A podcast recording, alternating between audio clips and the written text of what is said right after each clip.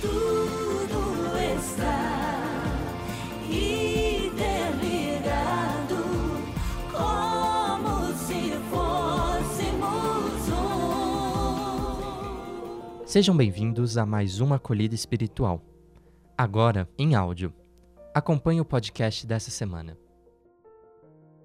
Uma das maiores buscas do ser humano é pela sua realização completa. Assim, em toda a história da humanidade, a produção cultural lidou com a questão da felicidade. Contudo, as proposições sempre foram diversas, já que umas apontavam para a busca fora de si, procurando encontrar a felicidade nas coisas externas, e outras eram mais voltadas para a interioridade. Porém, na atualidade, as forças são depositadas em demasia nas conquistas de bens, entendida como o caminho para dormir tranquilo. Entretanto, sabemos dos equívocos relacionados a esta prática. Jesus, no próprio Evangelho, alerta o proprietário que encheu o celeiro, pois ele olha o seu grande feito e imagina que a partir daquele momento poderia apenas descansar. É outro fim, no entanto, para o qual a narrativa aponta. De que adiantou guardar tanto se mesmo nesta noite a sua vida será tirada? Isso porque o olhar só para si não garante a continuidade da vida.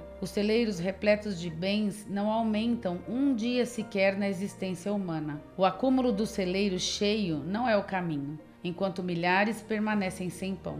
Uma outra narrativa para a busca da felicidade é narrada pela sabedoria oriental, a qual conta que um pai, também grande proprietário, enviou seu filho a um sábio para que aprendesse como dar continuidade à administração de seus bens. O filho ficou então com o sábio durante um ano.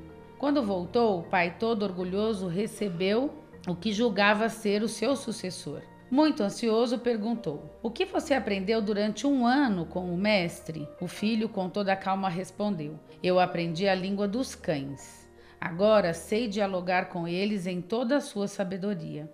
Entretanto, o pai, furioso, repreendeu o filho e enviou a outro mestre, agora mais famoso, e ordenou que deveria ficar lá durante dois anos e que deveria voltar preparado para administrar os seus bens. O filho prontamente obedeceu, indo de encontro ao mestre e ficou com ele pelo tempo definido pelo pai. Assim, quando após dois anos ele voltou, o pai demonstrou todo o seu apreço pelo filho na grande expectativa de que ele estivesse preparado. Então perguntou ao jovem: O que você aprendeu durante esses dois anos que investi na sua formação? O filho, agora já mais receoso com a possível reação do pai, disse: eu aprendi muito. Aprendi a língua dos sapos, das rãs, a língua das florestas, dos rios, dos ventos e das nuvens. O pai ficou furioso explodiu em violência e mandou matar o filho. Ordenou aos súditos que dessem fim em sua vida. Porém, como o filho era manso de coração, tinha grande apreço entre os súditos do pai, os quais o ajudaram a fugir. Na fuga, o filho chegou a um grande castelo.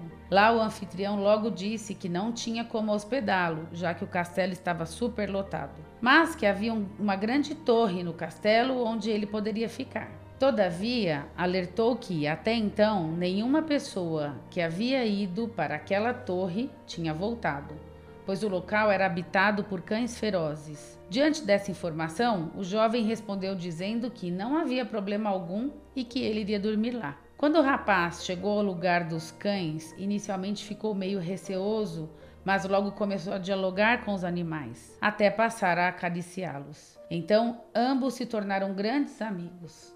Lá pelas tantas, o jovem perguntou por que eles, os cães, eram tão ferozes. Eles responderam que sua ferocidade era necessária porque guardavam um grande tesouro. Ah, um tesouro? disse o jovem. Então onde ele está? Juntos, o rapaz e os animais começaram a escavar em busca do tesouro, momento no qual os cães desapareceram. Dessa narrativa, conclui-se que, onde os cães mais latem, aí está o seu tesouro. A moral dessa história se encontra na metáfora apresentada pelo texto, que são os nossos conflitos interiores, as nossas angústias, os nossos problemas, que na verdade são representados aí pelo latido dos cães. E quando a gente tem um olhar especial para esses latidos, né, para as nossas dificuldades, quando a gente consegue aprender com isso tudo, aí sim a gente consegue vislumbrar o que é verdadeiramente a felicidade. O tesouro está na gente, mas só o encontramos no diálogo. Por fim, o evangelho de hoje nos mostra que, para encontrar a felicidade, é muito importante que descubramos quem é o Cristo. Numa ocasião, Jesus perguntou: Quem dizem que eu sou? Responderam-lhe: Uns dizem que é João Batista, outros Elias, outros pensam que ressuscitou algum dos profetas. Perguntou-lhes então: E vós, quem dizeis que eu sou? Pedro respondeu: O Cristo de Deus. Ordenou-lhes que não o dissessem a ninguém. Ele acrescentou: É necessário que o filho do homem padeça, seja levado à morte e que ressuscite ao terceiro dia. Assim, questione-se: onde os cães mais latem em sua vida? Como lidar com os cães ferozes que habitam o nosso jeito de ser? Quais são as línguas que você mais sabe falar? Onde você busca a sua realização? E você? O que diz sobre Jesus Cristo? Essa foi a acolhida espiritual da SAEA. Para acompanhar outras, fique ligado nos nossos canais e redes sociais. Até a próxima semana.